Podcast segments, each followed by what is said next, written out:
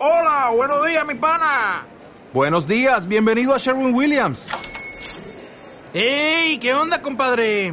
¿Qué onda? Ya tengo lista la pintura que ordenaste en el ProPlus app. Con más de 6.000 representantes en nuestras tiendas listos para atenderte en tu idioma y beneficios para contratistas que encontrarás en aliadopro.com. En Sherwin Williams somos el aliado del PRO.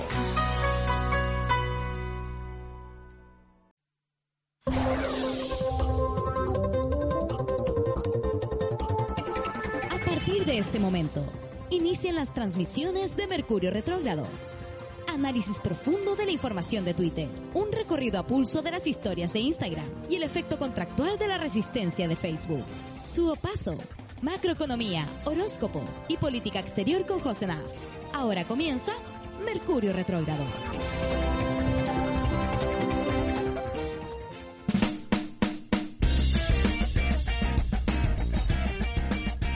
Muy buenos días, ¿cómo está mi gente? ¿Cómo está mi gente? Que yo sé que están por ahí, ya no dudo más, yo sé que están ahí, cada uno de ustedes con sus corazones abiertos, con sus oídos abiertos, con sus ojitos cerrados. ¿Cómo está Josefina? Bien, aquí eh, ya no dudo más, me gustó eso. Ya no dudo más, ya no tengo más dudas, más aprehensiones. Yo sé, sé que me que escuchan. Yo sé que están ahí. Hoy, hoy estuve viendo, descubrí en Twitter cómo cambiar el TL, el TT. Entonces pude ahora empezar ver, a, ver eh, esta cosa donde uno ve las tendencias, Twitter te la hace local. po. Entonces aquí hace Ah. mucho rato estaba viendo solo las de Argentina y ahora de eh, era solo Moira. todas esas tonteras. Entonces ahora logré cambiarlo y porque soy muy boomer y, y de pronto pa, estoy viendo las tendencias en Chile y me encuentro con ciertas cosas que me tienen maravillada, como el cagamos, hashtag cagamos tendencia en Chile. A ver, ¿y por qué cagamos ahora? Porque ya hemos cagado tantas veces. Yo digo, ¿por qué cagamos hoy día? No sé. Cagamos, a ver, hashtag cagamos. Hashtag cagamos. Eh, así si lo abrimos. Américo quedó libre. Ah, no, es que Ah, igual no, cagamos. Mira, hashtag carabineros informa, Cagamos. Américo quedó libre. Cagamos. Cagamos. Cagamos. No, y todas las cosas. Ministra de la Mujer es acusada por un pro- profesora de ocultar denuncia de acoso sexual. Mira, nos estamos. Cagamos. Aquí eh, aclaran igual el tema de Américo. Según informa Carabinero, Américo quedó libre porque indicaron que el poste con que se atravesó, ese poste no tenía nada que estar haciendo ahí, menos en horario de cuarentena. Era comunista. Ese poste comunista no tenía nada que estar parado ahí. Debería haber estado más atrás. Mira. El poste tuvo Mm. la culpa. Weón, había un hashtag pidiendo justicia para Jaime Guzmán, dice alguien aquí en el Instagram. ¿Qué le pasa a Chile? ¿Pero cuántos años? ¿Qué- ¿Cómo va a haber justicia para Jaime Guzmán? Bueno, y también vi a Lavín tratando de explicar cómo había subido la curva de contagios y que no se hacía, por supuesto, absolutamente nada de cargo de la apertura de la Pumanque. en el fondo, la bien sale a toda hora en todos los canales, en todos los eh, en todos los programas, a veces en dos al mismo tiempo. Y nosotros acá en Chile tenemos con suerte cuatro o cinco canales. Entonces, a veces están dos o tres canales, significa que están el 80 o 90% de toda la televisión. En el mismo momento, en todos en vivo, no sabemos si se multiplica, si hay varios de ellos, no sabemos si Puede que no sea cierto.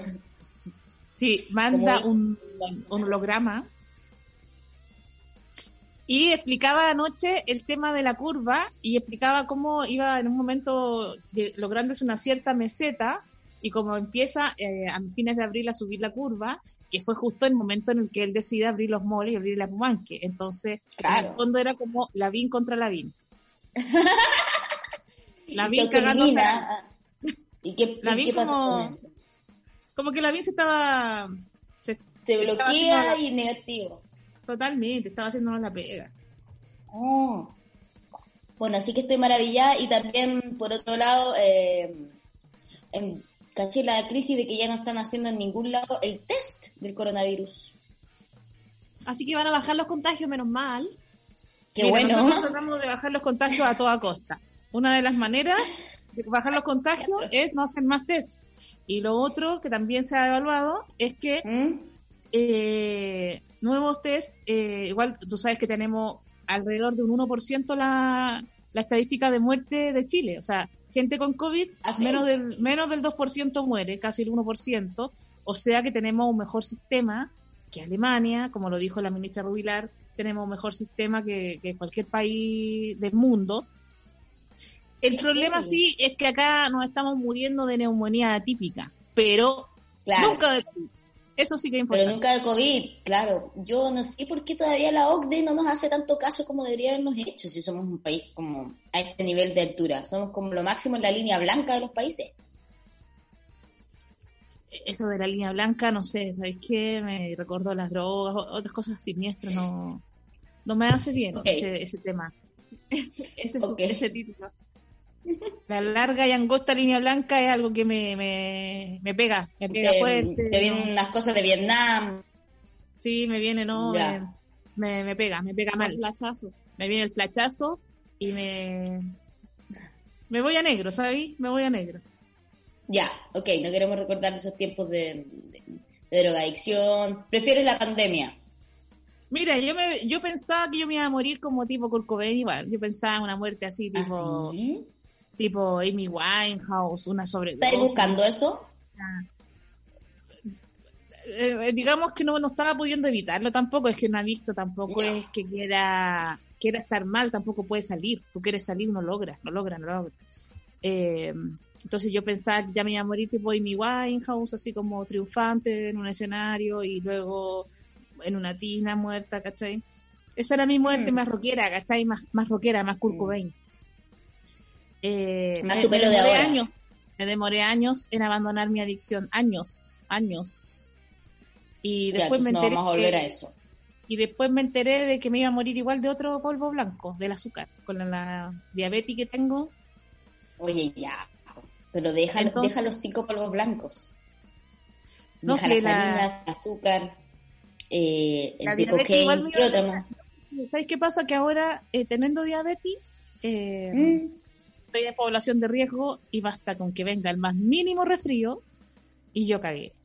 Cagamos, como dice hashtag cagamos, eh, con la Sí. diabetes que yo tengo, el más mínimo resfrío, hashtag, Hashtag cagamos. hashtag cagamos. Bueno, Oye, estamos... ¿qué opinan de, Sí. ¿Qué? ¿qué de Alejandra Matus, la nueva isquia de Chile? No, ah, pero, por, pero, pero es periodista. Tipo, pero ¿Por es que es la la nueva nueva isquia, es como la nueva mujer eh, tendencia de, de las tuiteras. No me digáis que no la seguís, José. Es la única Sí, periodista pero- que- Pero hace mucho tiempo, como que no sé por qué eh, volvió ahora. Mira, si recién volví al TT, díganme, cuéntenme por, por qué está tan Es en que boga. hizo la tremenda pega de investigar qué estaba pasando en cada en- hospital En cada hospital. de Chile, no solamente de Santiago, y, no solamente de Santiago. Yo repito todo lo que dice la Paula. y eh, visibilizar la situación de cada hospital de cada parte de, de- de Chile. Ahora dale. En cada parte de Chile. Y descubrió, Que. Insoportable, y descubrió que la Paula se le olvida que está hablando y se queda callada. Entonces yo tengo que seguir. Ya. Descubrió que y se queda pensando. no te digo para que tú completes la frase Y y que como hablamos, estamos hablando al mismo tiempo y descubrió ¿eh? que. Ah. Los juegos mentales de esta pareja, eh, ya, sigamos. ¿Qué descubrió? Primero, ella eh, fue la primera en denunciar que el Hospital San José tenía más de 30 contagiados en ese momento, de los funcionarios, Oh, eh, que no habían camas disponibles y que había un colapso. Luego de que ella denunciara esto por eh, Twitter, bueno, lo primero que ella empezó a hacer fue a ver las estadísticas de lo que es la manera como ciertos periodistas en el mundo, también lo han hecho en otros países de Latinoamérica. Por ejemplo, te voy a nombrar el caso de Ecuador, donde tú sabes que si una persona fallece en su casa, no le hacen el test de COVID. Entonces, simplemente murió en la casa. Además, como está Claro. muerto en la casa, no entra como en... Y si no han retirado los cuerpos para ser sepultados, no están las estadísticas ni siquiera de los fallecidos. Entonces, eh, ahora que ya estamos en mayo, periodistas de otras partes han hecho esta estadística. ¿Cuánta gente murió el mes de abril, por ejemplo, del año pasado en Ecuador? El año pasado en Ecuador habían muerto alrededor de 6.000 personas. Wow. Y este año, en el mes de abril, pero muertes muertes de Ah, muerte. De... cualquier causa, cualquier causa, un choque, una enfermedad, sí, 6.000 personas por mes el mes de abril 2019 murieron 6.000. Bueno, ahora lleva, llevan 17.000. O sea, más de 9.000 muertos extra que no tienen, eh, no tienen ningún informe de que sean fallecidos por COVID porque nadie les ha tomado el test. De hecho, hay mucha, hay una crisis sanitaria muy fuerte. De repente tú vas a dejar a tu, a tu pariente al hospital y nunca más lo viste y resulta que está muerto, pero no encuentran el cuerpo, entonces se perdió esa persona. Eh, porque se, se, equivocan, porque ya están toda la cantidad de, de, de, muertes que hay que se empiezan a equivocar en, en las cosas administrativas. Lo mismo había hecho Matus acá. Entonces ella estaba viendo que en el mes de abril en Chile fallecieron mil personas más que el mismo mes del año anterior. Es lo primero que empezó a ah. informar.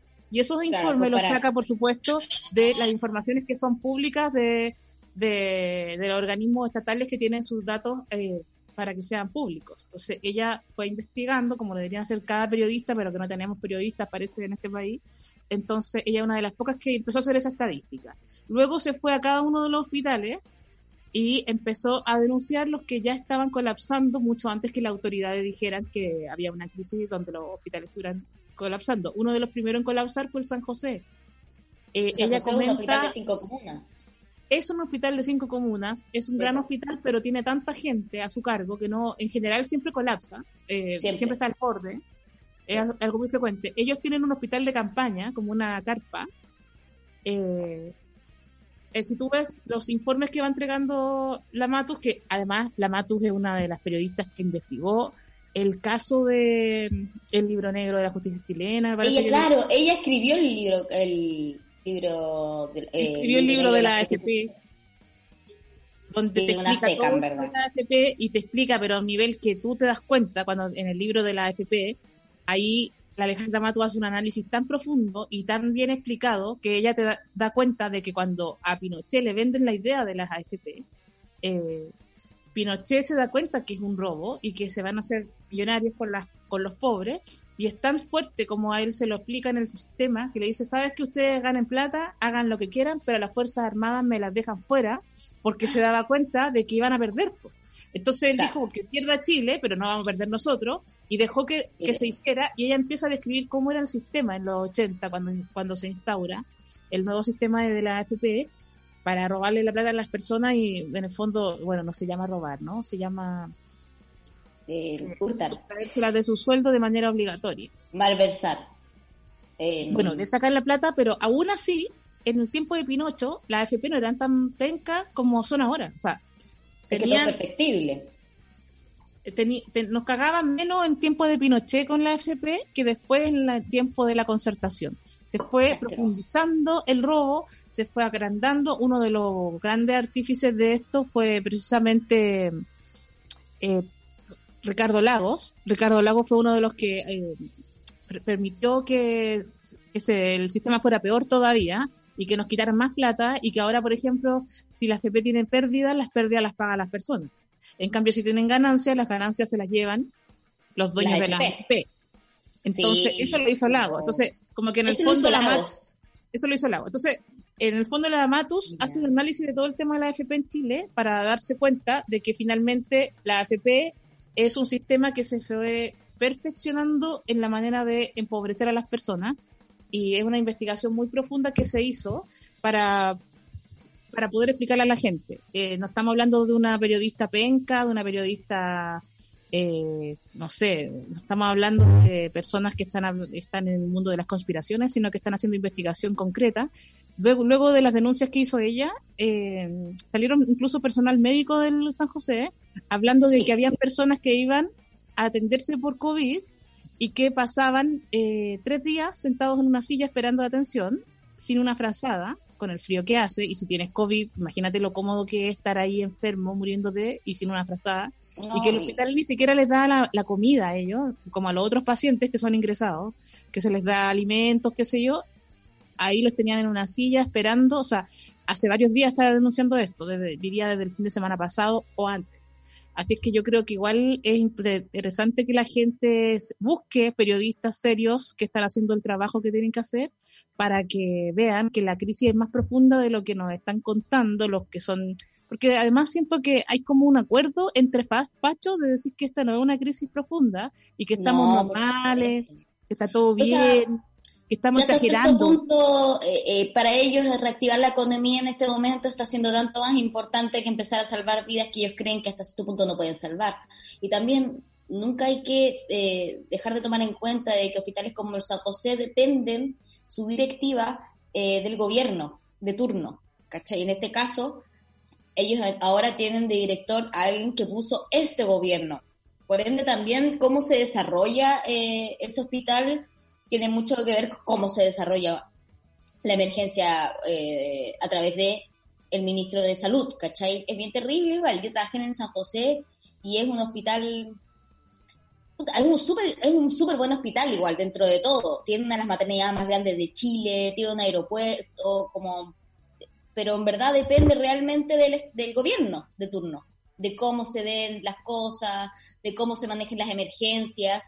Entonces, hay que darse cuenta que el colapso nunca lo vamos a ver porque ellos igual nos van a seguir guardando nuestra información y es por eso de que estas son instancias buenas para que denuncien. Así que manden sus mensajes eh, con el hashtag cagamos. No sé si se puede mandar mensajes con hashtag cagamos de audio. Tanto- Más 569 Es que 75. Es muy impresionante porque cada vez que un- una periodista o, o una representante de- de- del colegio médico como Isquia hace bien su trabajo, la endiosamos al tiro. Mm, Tenemos qué un audio triste, ¿eh? y pueden Vamos. mandar más audios al más 569 75 111 852. Eso. Vamos con Hola el- chiquillas, Nini, ¿cómo estás? Pauloli, ¿cómo estás? Su, Martín, hola, buen día. Oye, qué bueno que hoy día partieron el programa no quejándose de que no estábamos ahí. Eso significa que ha habido un aprendizaje significativo de los mensajes de las semanas anteriores. Eh, oye, bueno, no sé, en verdad este mensaje es para saludarlo, bueno. Oye, buena, bueno, bueno el Mercurio de ayer, bueno, interesante, el pico, las cabras de Frida Calvo, ¿no? Frida, no me acuerdo, Caldo, Frida Caldo, ¿sí?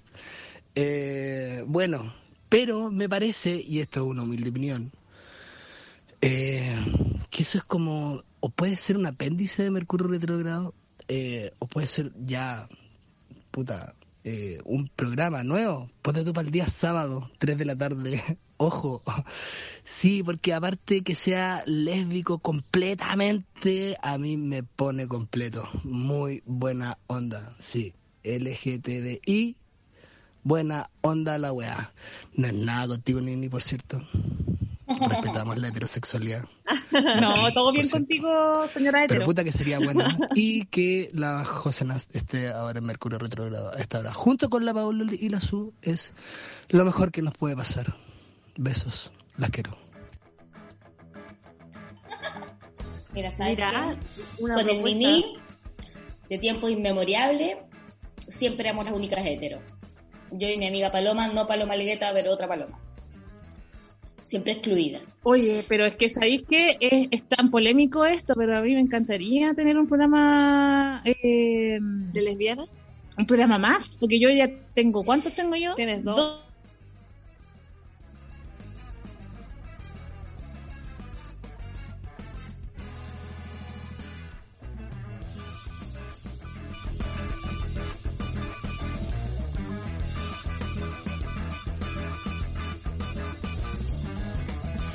Era violento, moralista y, y casi eh, totalitario, entonces yo no puedo decirte que te lesbianices, José, yo te respeto mucho en tu heterosexualidad, es tu opción, es tu vida, tú naciste hetero, morirás hetero, eh, uno no elige a quién le gusta el pene y No. todas esas cosas que se dicen por Twitter, que yo no creo en nada de eso, yo creo que uno elige, pero igual eh, me, me, me- mi productora me dijo no hables de lesbiana, porque inmediatamente si tú nombras la palabra lesbiana, van a decir que tú no nombraste a la trans, entonces tú eh, te estás metiendo en Ah, problemas. Yo no puedo que te van a meter en el grupo las TERF.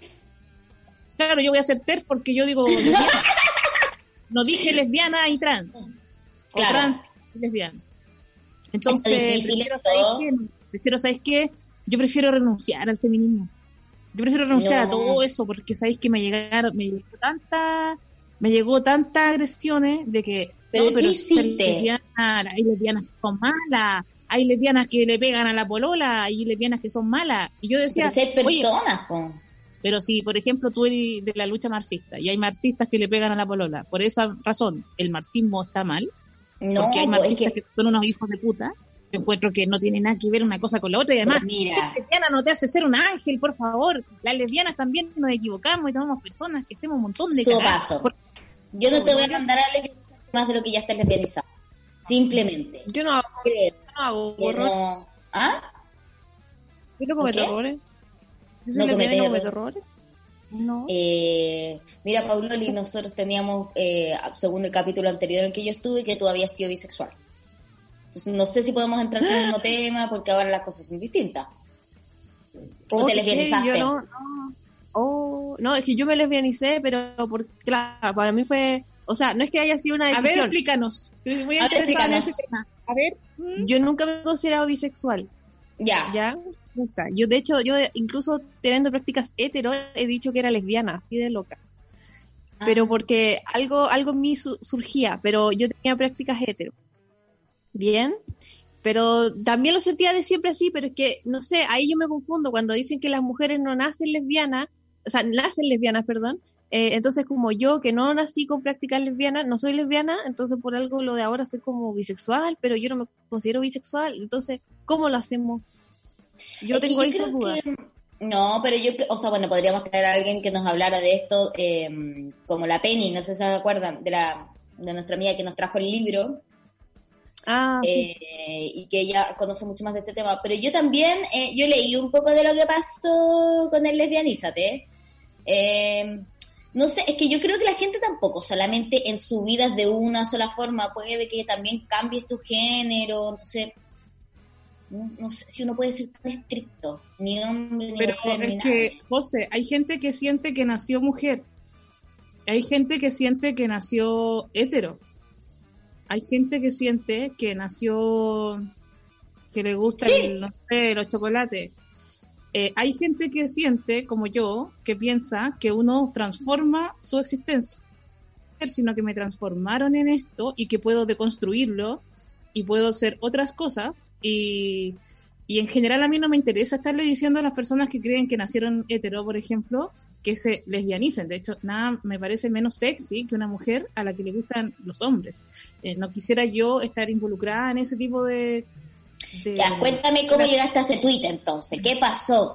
Hashtag cagamos, ¿por qué? A ver, No, respondiste cagamos, algo. pero lo que yo te quiero decir que es importante es que si hay una lesbiana que sea de derecha, o hay una lesbiana política, o hay una lesbiana que cree que nació lesbiana, y hay otra que se transformó en lesbiana, y hay otra que cree que ser lesbiana es genial, y hay otra que cree que ser lesbiana es como el hoyo, eh, encuentro que vaya usted, pero no creo que si yo te digo a ti, José, por Mm. ejemplo, lesbianízate, yo no te estoy abusando sexualmente para que tú te lesbianices. De hecho, creo que ha sido al revés. Tú me has No. puesto a mí el poto en la cara. Y yo no he querido reaccionar. Yo no he tenido la Oh, fuerza, yo no he mira. tenido la voluntad. Yo lo Yo hice no solamente para levantarte el ánimo y cuando tú me mandaste a lesbianizarme, Y tengo que decir, Pero lo intentaste, José. Confesemos.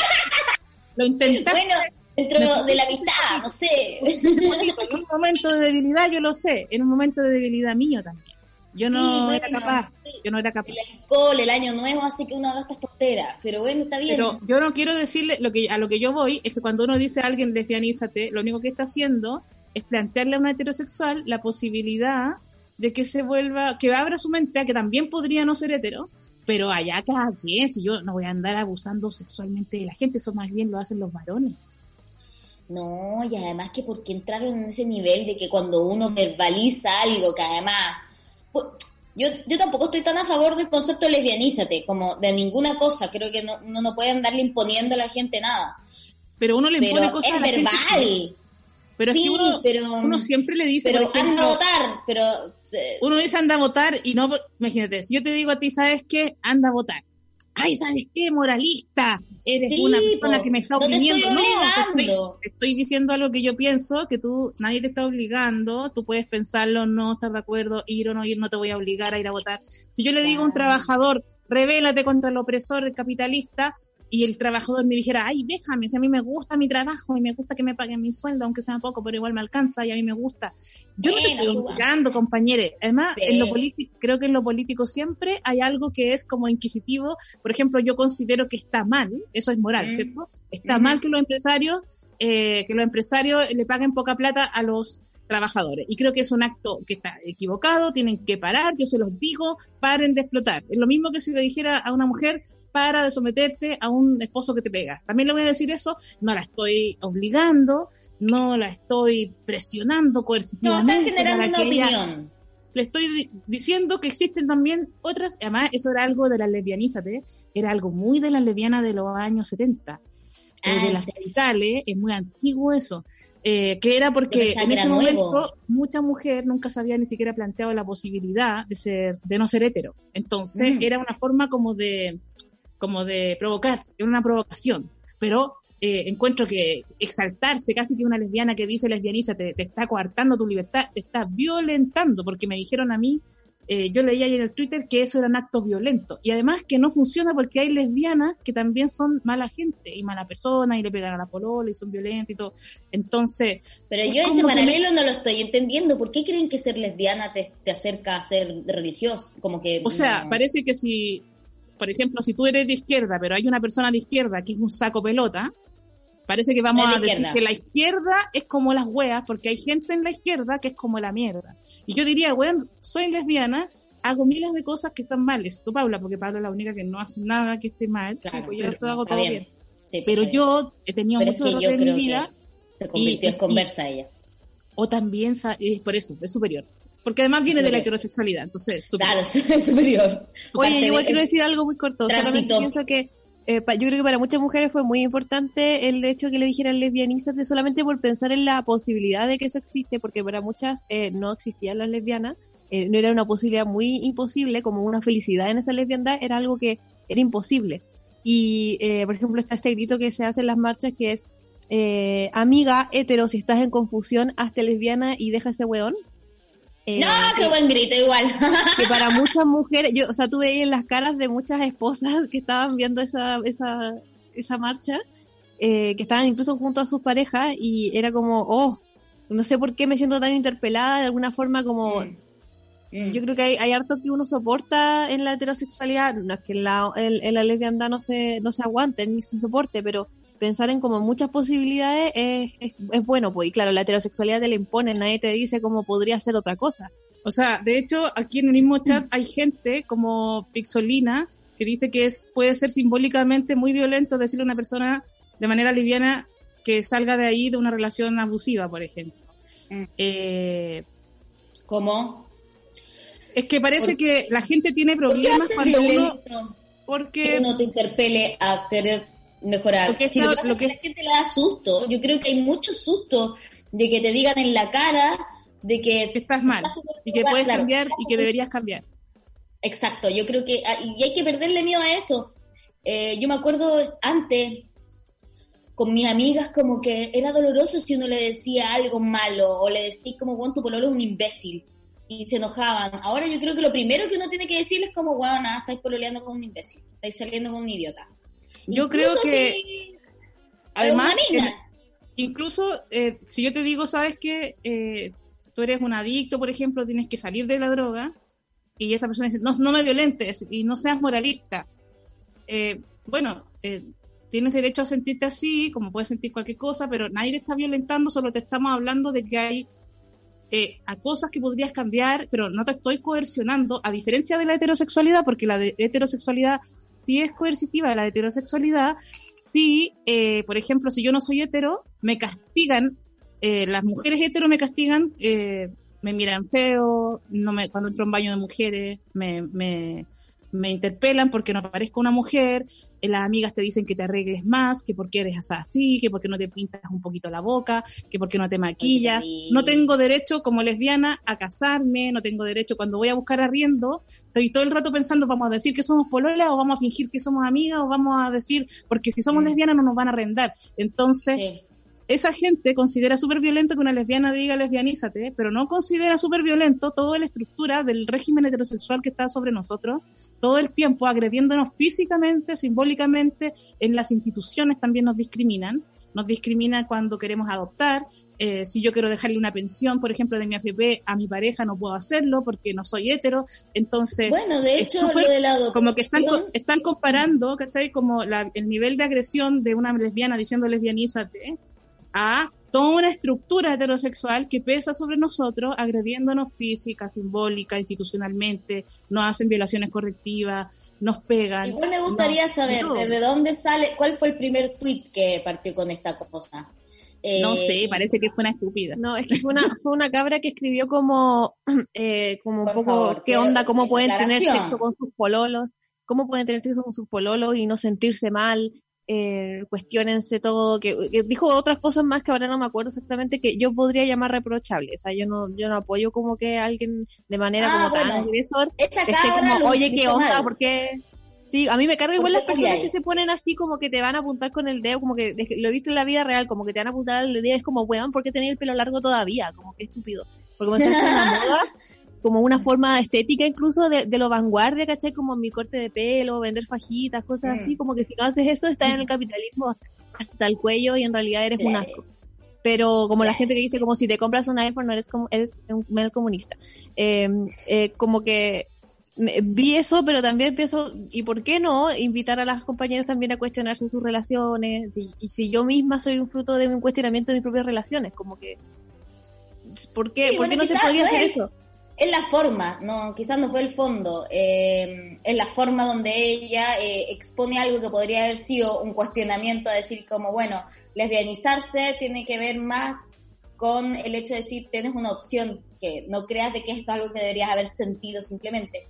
Pero cuando alguien te lo plantea como, ay, ¿por qué culiáis con tu pololo? Es como, ¿sabes que anda a cagar? ¿Cachai? Como un poco también te estáis metiendo en decir yo tengo la verdad. Y yo creo que eso es lo que molesta igual en Twitter, pero en Twitter somos todos categóricos igual, ¿cachai? Yo creo que ese es un trato tácito que deberíamos hacer. Todos decimos la verdad, la última cosa. En política siempre estamos diciendo lo que consideramos que es lo bueno y lo malo.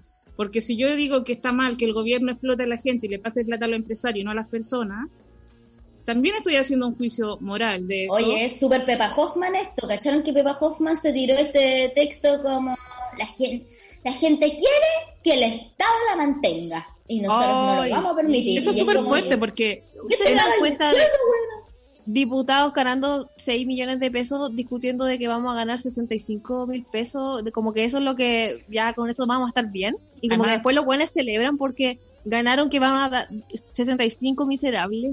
No, además que en las empresas viven, del Estado. Entonces es muy raro que el Estado mantenga empresas pero no a personas se supone que son neoliberales, entonces los neoliberales en teoría no creen que el Estado deba intervenir en la economía y en la empresa, pero igual le piden plata al Estado ahora que están en crisis y no consideran que sea bueno que las personas vivan del Estado, pero sí las empresas, es muy contradictorio con la misma filosofía, pero además ella tiene un hijo violado, ¿parece?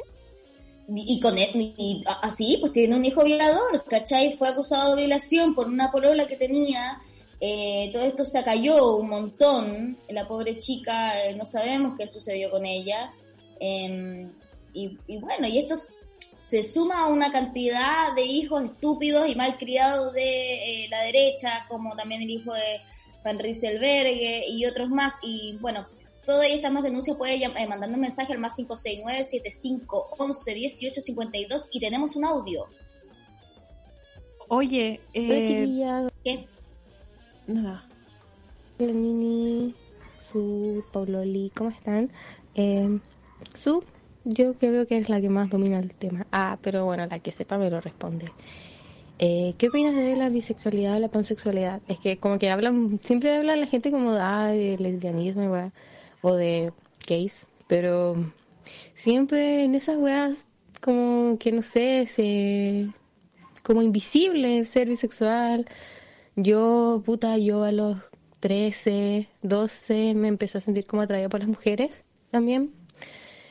Y yo creo que hasta que no cumplí como 18, 17, yo ahí recién caché que podía ser pan, o más que vi, o podía ser vi, porque la pelea de, en verdad, que es vi, que es pan, o que uno anula al otro, no lo sé, pero ¿qué opinas tú? Uno anula Yo, eh, la pregunta como me está preguntando a mí, yo quiero decir que no considero para nada que haya una violencia en decirle a alguien lesbianízate, que no hay una violencia en decirle a un trabajador eh, libérate y haz la revolución, porque no estoy obligando a nadie a hacer eso, que yo le estoy eh, incitando, estoy provocando que esa persona piense en hacerlo o no, pero siempre es una libertad individual de cada uno hacer lo que quiera con su potito. Ahora, yo en general creo que la sexualidad, en mi punto de vista, que no es el punto de vista de mucha gente, porque yo como soy una posfeminista, eh, eh, que estoy en, en, una, en una corriente de pensamiento un poco más, que no es la de los 70, yo nunca le digo a la gente lesbianízate, porque francamente a mí eh, no me da nada de gana de que la hetero vengan a jugar con mis sentimientos. fíjate. Oye, mira, mira, yo no quiero sacar a colación un capítulo de la temporada pasada. No quiero venir Es que- a sacar a colación un capítulo de la temporada pasada. Yo sé que ha cambiado el mundo. Yo sé que hemos hecho muchas cosas para que el mundo cambie. Pero está Carmina con nosotros. Y con Carmina, ese capítulo, casi No. llamaron a la gente que dijeran, ¿cómo lesbianizamos? ¿Qué Es que no, es que mira, la Carmina, es que la Carmina justamente es de las, yo diría que es de las feministas radicales que llaman a las mujeres a lesbianizarse, que yo en todo caso me duele mucho que ridiculicen eso y que lo llamen eso una violencia, cuando las lesbianas hemos sido, somos un grupo oprimido frente a las heterosexuales, eh, somos un grupo oprimido, violentado y discriminado de múltiples maneras, por lo tanto, cuando una lesbiana dice lesbianízate, en ningún caso nosotras estamos ejerciendo una violencia comparable a la que ejerce una persona heterosexual contra nosotros. Entonces, no se puede medir, es como decir cuando un negro eh, dice que los blancos dejen de matar, eh, que los negros son los racistas, por ejemplo. O lo del no- blackface. eso no puede pasar porque los negros son un grupo oprimido, entonces me parece una falta de visión política creer que las lesbianas son agresivas, moralistas y violentas al llamar a la gente a, a lesbianizarse porque O es a una, preguntárselo. es Porque una consigna solamente. de la Aun cuando- forma. Espérate, No pero solamente... igual pero más allá de la forma, la pero más allá de la forma, porque más allá de la forma nosotros igual nos matan y nos violan, ¿cachai? Esa forma Lo sé. Pero la Pero- pelea de ayer, Pero por lo que yo digo es, igual quiero aclarar que yo en lo personal jamás llama- he llamado gente o no, me río de ese dicho, no, no, yo no digo eso, no, no quiero que las heteros se vuelvan, me da lo mismo lo que haga cada uno con su cuerpo, eh, o sea, no me da lo mismo, ¿ah? igual lo analizo políticamente como analizo muchas cosas. Porque pero- lo privado es político. Y sobre que la compañera ahora sea pansexual, también me parece que yo, yo en lo personal estoy más cercana a esa teoría. Tú sabes que la bisexual piensa que hay hombres y mujeres, que eso ya es algo que yo no creo, porque yo creo que hay binario. mucho más que, más que hombres y mujeres. Y luego le gustan los hombres y las mujeres, ¿cierto? En cambio, el pansexual piensa que hay múltiples identidades Género de y- sexo, identidades ya. de género, múltiples, múltiples, y lo que les gusta no es la genitalidad de las personas, sino la persona que hay ahí, más allá de su, de su sexo. Y en ese sentido yo estoy mucho más cercana a esa ideología, pero estoy hablando a título personal, o sea, si tú eres bi, la zorra con tu vida, ¿cachai? Me parece bien. Pero no yo también creo porque no que- creo que haya una co- no creo que uno le pueda decir a alguien está mal lo que tú quieres. Como que Sí. Y la ¿tú quieres bisexualidad además es algo que yo creo que no está tan visibilizado como debería estarlo, ¿cachai? Porque si Pero bien son las existe... son ¿Ah? las bi las que tendrían, las bisexuales deberían eh, visibilizar eso que ellas consideran importante visibilizar. Sí, yo creo que, le- eh, bueno, hay un podcast que lo pueden escuchar que se llama BBB, creo, eh, que habla acerca del mundo bisexual y, y- y yo creo que es el menos, el que yo menos entiendo hasta cierto punto, porque efectivamente quizás eh, sí me pasa mucho lo que dices tú, Su, que ahora entendiendo el concepto pansexual, para mí, a mí me hace más lógica, que es como, bueno, y quizás tú te enamoras de la persona nomás, ¿cachai? La Y no le ves el pilín, no le ves el pilín y dice... o, sea, "De o se lo pilín". ves cuando tienes que verse. Pero, pero no le preguntas si tiene pilín Claro, que eh, te guste. Claro, pero tampoco me puedo meter en, en alguien que me dice, no, pero yo sí soy bisexual porque a mí no me gusta alguien que no tenga definido, no sé, po, ¿cachai? Puede que igual tengan sus parámetros, no lo sé. No sé. igual bueno. puede ser porque a saber. siente cómodo en las categorías binarias de género. Pero lo que no le puedo responder a la amiga es si esto está bien o mal, lo que sé yo, porque No. como uno pudiera decirle a alguien, a mí lo que me, me duele igual es eh, como que dentro del feminismo, porque cuando yo me, me he relacionado mucho con el feminismo porque vengo de una tradición feminista, entonces me ha pasado muchas veces que venga alguien y me diga que si yo no soy lesbiana, no soy feminista, o que si yo no soy vegana, no soy feminista. O dicen otra cosa, dicen el feminismo será lésbico o no será, o será antiespecista o no será, o el feminismo Mm. será algo y, o no será. Eso igual está diciendo que si no eres eso, no te hagas llamar feminista. Entonces, Pero eso también es posverdad, porque lo está diciendo alguien. Es que eso es lo que me molesta a mí. Hasta cierto punto es como, bueno, ¿por qué alguien puede ser tan categórico de dejar a alguien dentro o fuera? Es como el concepto que hablamos de las TERF. Es como, ¿por qué tú sientes de pronto que tenés la verdad acerca de cómo se arma un movimiento colectivo? Y O sea, que igual siempre- dinámico. Igual siempre voy a dejar fuera a los violadores de, de- de la revolución, porque eso nace de la revolución, será feminista o no será. Eh, y luego como que se fue especificando como el feminismo entonces va a ser así o no será. Pero a mí me parece que, claro, como que yo siempre voy a estar defendiendo como lo, lo- lo- aquello que más eh, atenta contra más grupos minor- minoritarios, por así decirlo, o que no están en el poder hegemónico. Y claro, a mí me parece que las lesbianas están en una situación tan hegemónica, de hecho están recién saliendo todas del closet y se está creando una comunidad en la que se acepta ser lesbiana y que podemos hablar de cosas de lesbianas. y entonces se vuelve muy duro. Para las hetero o para el resto del mundo, tener que soportar ver eso y que haya como, por ejemplo, que hay- algunas se rían de otra o que no sé qué cosa. Y empiezan así, no es que las lesbianas son súper mala gente. Entonces te empieza a doler porque las lesbianas han sido un grupo oprimido, tan oprimido. No quiero decir más oprimido, menos oprimido que la gente trans, porque no me interesa mucho esa pelea por quién es el más oprimido. Sin embargo, quiero decir que frente a la heterosexualidad, ver a muchas heteros como ridiculizando a las lesbianas y hablando de lo penca que son muchas lesbianas, por supuesto que hay lesbianas que le pegan a su polola o que son mala gente o son de derecha, hay lesbianas que son súper A ver, pero... campeonadas. Pero no por eso yo voy a decir las lesbianas, todas las lesbianas son esto o lo otro, porque yo no tengo nada que ver, por favor, con Pati Maldonado. O sea, por muy señora lesbiana que sea esa señora, yo no tengo nada que ver con ella. Mira, yo no tengo yo, nada mira, que ver. No, no, no, no, no, no, no, no, mira, yo no sé. Aunque tenga el pelo rojo. Sí, eso quería decir, como, eh, o sea, dentro de los seis grados de separación, ¿cachai? Tú pusiste este ejemplo y extrañamente justo tienes el mismo mechón teñido de un color de fantasía. Entonces, Oye, no, no quiero entrar en ese terreno, pero tú te estás llevando a ese lugar sola. Yo siempre que, yo siempre, Josefina, que vea ay, ay, a un grupo por. Twitter, Ah, no, esa- a un grupo por Twitter, eh, hueveando a las lesbianas, hueveando a la gente trans, hueveando a la gente inmigrante, a las negras, ¿sabe qué? Prefiero que, ¿sabes qué? Eh, yo me salgo de acá, ¿sabes qué? Yo renuncio, renuncio al feminismo, porque no me interesa ya que me sigan diciendo las compañeras son terriblemente virulentas, jamás han hecho ese tipo de funas contra huevones, huevones violadores. Si vaya a tirarle mierda a alguien por Twitter, que sea contra los abusadores. ¿Por qué te Ay, metís con la lesbianita, weón? Esa lesbianita, esa lesbianita despolitizada que no sabe dónde anda parada, esa lesbianita de bar, esa lesbianita que no sabe de feminismo. ¿Por qué te vas contra esa lesbiana que le pega a la polola? ¿Por qué tienes que siempre estar... ¡Ah! No, ya, yo me calmé, ok. ahora me calmé. Yo me estoy calmé, en me contra de las lesbianas que le pegan a las pololas. Así No, que la verdad, yo Yo estoy también en estoy contra de las personas que le pegan. Yo también estoy pero en contra de eso, pero no yo por estoy en eso contra de voy a las pensar que todas personas las que le lesbianas pegan. No, po. No todas las lesbianas, y no estoy en contra del lesbianismo, porque hay lesbianas que son unas sacos de hueá. Pero, Oye, eh, pero yo por quiero supuesto decir Antes de que se acabe este programa, eh, yo encuentro que esta, ¿Qué? eh, esta, compara o sea, esta situación de lesbianismo me recuerda mucho a lo que está pasando con Gonzalo Valenzuela y Roberto Farías. Hay, hay dos temas. Yo creo que, José, esto, esto te toca íntimamente. ¡No! Mira. Vamos a tener que ampliar el programa. ¿Hay programa que viene después? Sí, ¿Hay tiempo? viene la palomosa después. Oh, ¿Viene la no. no. ¿Sí? En la noche. Ah, Ah, ya, José, ya, lárgate. no, oye, verás, que quiero decir una cosa antes La de- José tiene miedo porque tiene que decir su opinión. No, mira, mira, mira, es que yo, yo opino, hay, hay dos cosas Kilómetros.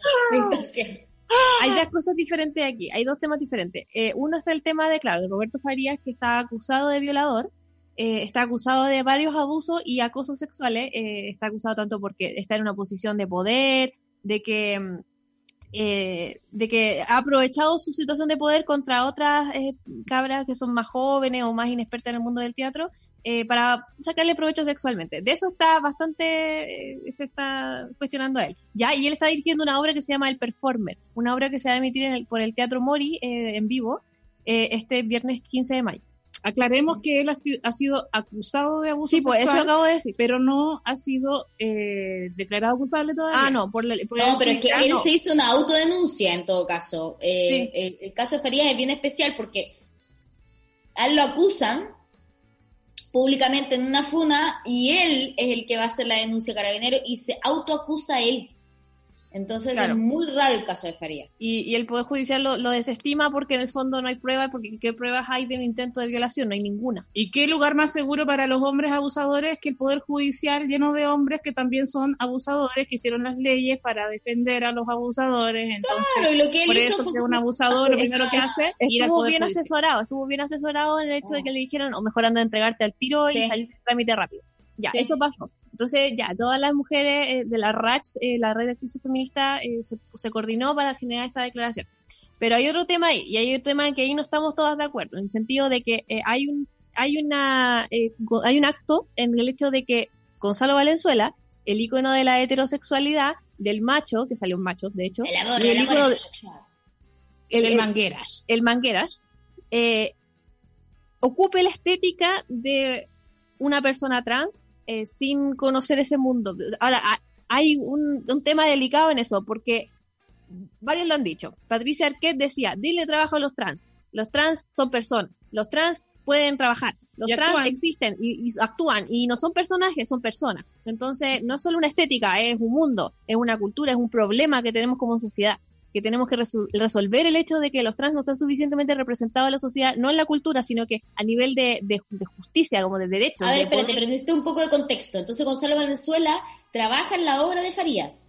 Sí, trabaja en la obra de Y Farías, hace de es el un actor principal, transformista. y claro, tiene eh, eh, sale en el, se llama el performer en la obra, y sale en el afiche él con tacos eh, y maquillado, ¿cierto? Y eso- fotos de ellos dos Tengo como... que ver eso ya.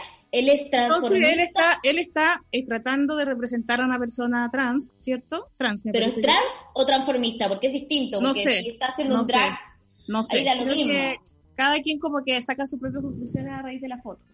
Es difícil igual juzgar por A una ver, foto. voy a buscarla. No Eh, sé. Además, Farías dice que por todos los pequeños colibríes, citando al MBL, eh, que cayeron, ¿cierto? Eh, travestis dicen por ahí también.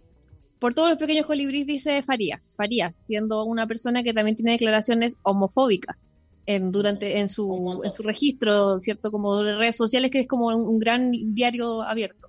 Eh, entonces, a mí me pasa que, claro, me cuesta como pensar que no hay una mala intención, o no es que una mala intención, pero una ignorancia en vestir a un icono de la heterosexualidad de de travesti, ¿cachai? En vestirlo, de casi disfrazarlo, es como si fuera un blackface, ¿cachai? Es como que yo me pintara la cara de negro y actuar una obra de caleta de respeto por, los ne- por la cultura negra, ¿cachai? Pero es que no soy, pues, ¿cachai? No, no, no funciona así porque hay mucho, hay mucha agua bajo el puente como para Sí, hacer eso. yo creo que aquí va a depender de varias cosas. Y en primer lugar, eh, sí creo que efectivamente Gonzalo Farías ni siquiera se dio la paja de buscar un actor que podría ya eh, llevar a cabo esto con expertise. Si es un transformista, podría buscar un transformista indudablemente. eh, y si es algún transgénero, sería mucho más interesante incluso. Eh, ahora, bueno, un actor tiene que poder hacer esto, ¿cachai? Eh, esto ya lo hablamos una vez, como yo creo que el actor podría hacer todas las cosas y de quién es la culpa de Farías para mí. Para mí la culpa es del director. O sea, el director es el que el que no es capaz de decir como, bueno, voy a... Dedicarme un día van a hacer una película de, de Como- lesbianas y en vez de actuar lesbianas y representar Claro, vaya a poner a alguien- las heteros, a, las heteros a actuar de Claro. lesbianas. Lo encuentro eh, una nuevamente ese gesto de que los heteros eh, blancos, cis, heterosexuales representen al mundo travesti o representen al mundo gay cuando no lo son, me parece que es nuevamente dejar fuera y es el mismo acto de exclusión de la cultura que está llena de lesbianas que sí actúan, que está llena de travestis que sí actúan todos los días en los bares y en las discotecas. Eh, no, no solamente es Da- Dan- Daniela Vega, tenemos un montón de gente muy talentosa que no Sí. tiene ninguna alternativa de estar en ningún medio, en ningún escenario.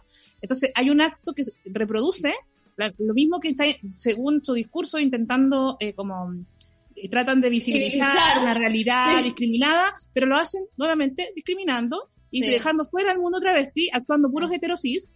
Y eh, cuando un heterosis eh, actúa de lesbiana, probablemente está caricaturizando eh, lo que yo realmente soy, probablemente eh, puede ser un gran actor, ¿cachai? Puede haber un gran actor que lo haga de una Pero no forma es. cultural, Yo creo pero que el igual problema aquí es creo una que hay un problema de plata. apropiación Aquí- cultural. Hay un problema de apropiación cultural.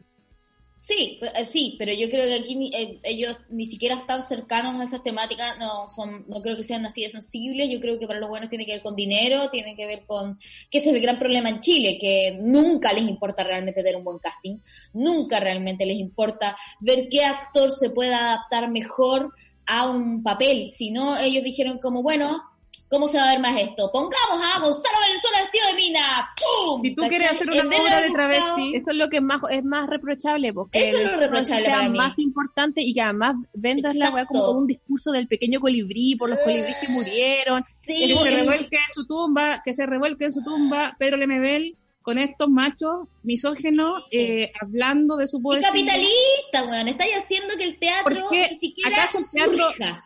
Y el teatro no puede poner una travesti de verdad en, en el escenario, no puede poner Por una Claudia que Rodríguez. puede. Es, no, el problema en Chile es que no es el teatro. El problema son los productores. El problema es que tenéis es que tenéis gente que no es capaz de pensar en qué tú podéis poner a alguien desconocido con talento en el escenario porque es mejor para ese papel. No dices como la gente no va a comprar una entrada si no conoce al actor. Sí, pues que de hecho precisamente porque el monopolio de, de la, de la cultura pasó de ser de las universidades a, a ser de- del, del libre mercado, de cierto, como que estar eh, no- ya no Sí. financiado por el Estado, sino a través de los No. fondos, fondos concursables y a la, a, a la, a la merced de la mano invisible del capitalismo, que Sí, eso pasa que por dictadura, sí. y desde entonces cagamos, ¿cachai? Ya, ya no hay como un- una posibilidad de hacer un teatro con personas reales, solamente con Exacto. actores que hacen de personajes. Ya no existe lo que antes se podía hacer. Bueno, y también pienso que tiene que existir algo nuevo, pero bueno. Y la cosa Bueno, es que yo igual pienso que que... parte, ¿eh? Yo creo que va a partir ahora eh, y tiene que tiene que nacer justamente de que como no se pueden abrir los teatros y hay nuevas formas de tener que hacer y contar historias, eh, vamos a vamos a tener que volver sí o sí a la gente más real, ¿cachai? Algo sí, algo se intentó, de hecho, con, con esa obra que se llama, esa obra que se llama Demasiada libertad sexual nos convertirá en terroristas, por ejemplo, que eh, sí trabajó con una Me persona, encanta el nombre. un hombre trans, con eh, una prostituta, con un drag, con, ¿cachai? Entonces como que eh, todas esas cosas, eh, sí, o sea, sí son cuerpos reales, ¿cachai? Eh, Mm. Pero igual es complicado el tema, yo igual pienso que no es culpa solamente de Farías, que los actores también opinan, que son como personas que, que son que tienen voluntad, ¿cachai? Entonces pueden, pueden decir algo, o pueden opinar, o pueden renunciar a un proyecto o lo que sea, pero eso no va a pasar por plata, obviamente. Si a mí una persona me dice, vamos a hacer una obra de teatro, te invito su, tú te pintas la cara negra y actúas de negra, eh, yo también puedo decir, sabes que no. O sea, es que no. Yo no me voy a prestar para hacer eso porque eso es una violencia histórica archidiscutida desde los movimientos Pero antiguos. yo no sé si Gonzalo Valenzuela tiene ese nivel de cuestionamiento. O sea, No, yo también ¿se creo que lo único- atrás? Lo único que tiene hablando- Gonzalo, lo único que Es tiene es ese nivel de manguera.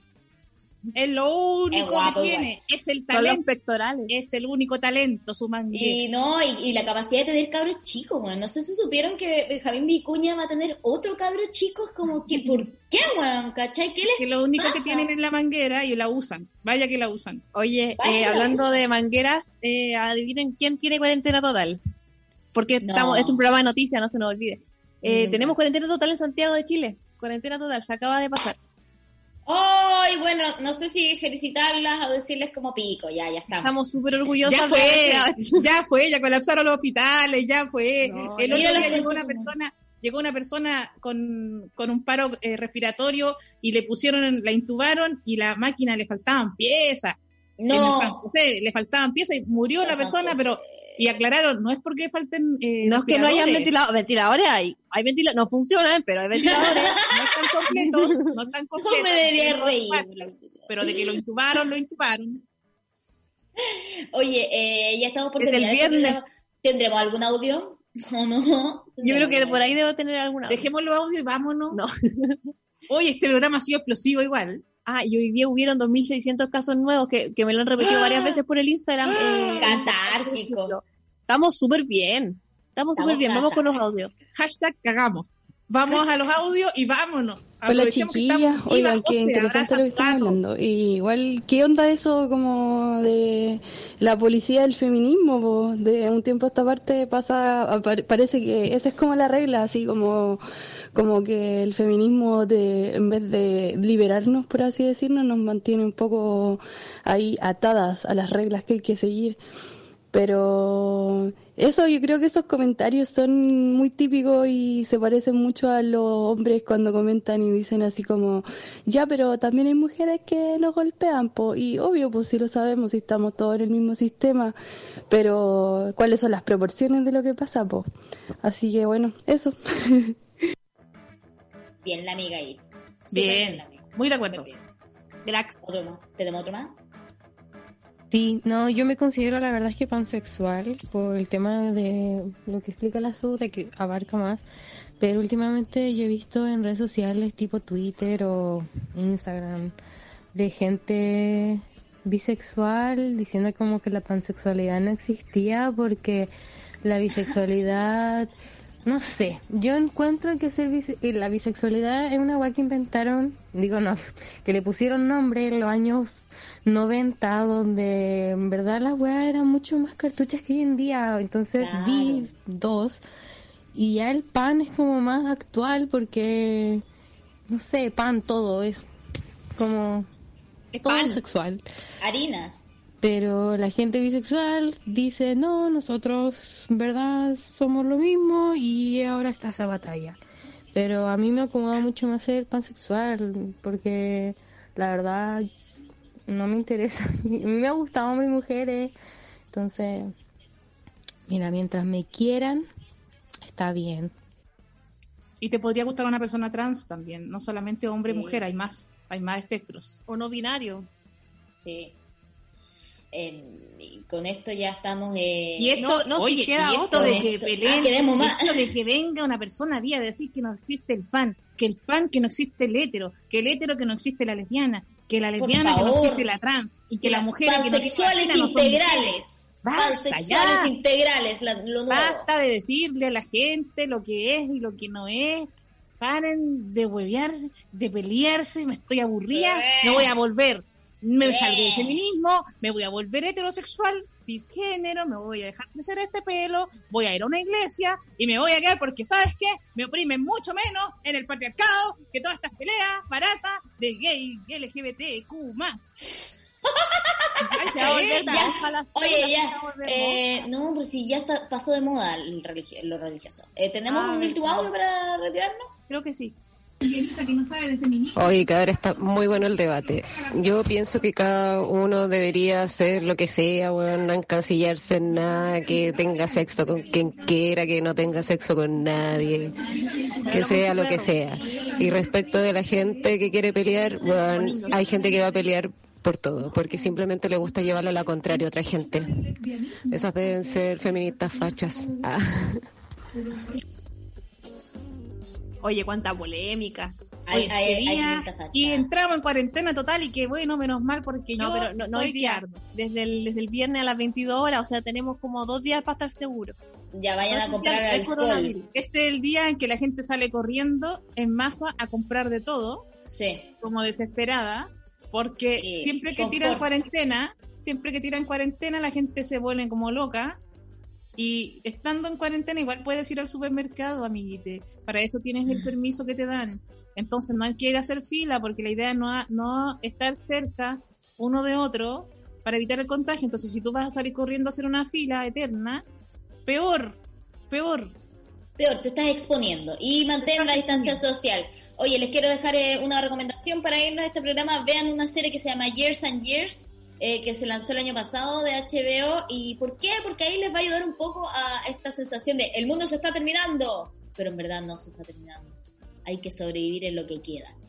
Yo Así que tengo que verla, tengo que verla. que verla. nos vemos mañana. Te quiero mucho, José. Yo también las quiero mucho. Chau. ¡Chao! ¡Lesbianícense! Hetero sí. La, la nos dijiste que no le pianizáramos nosotras, me encanta.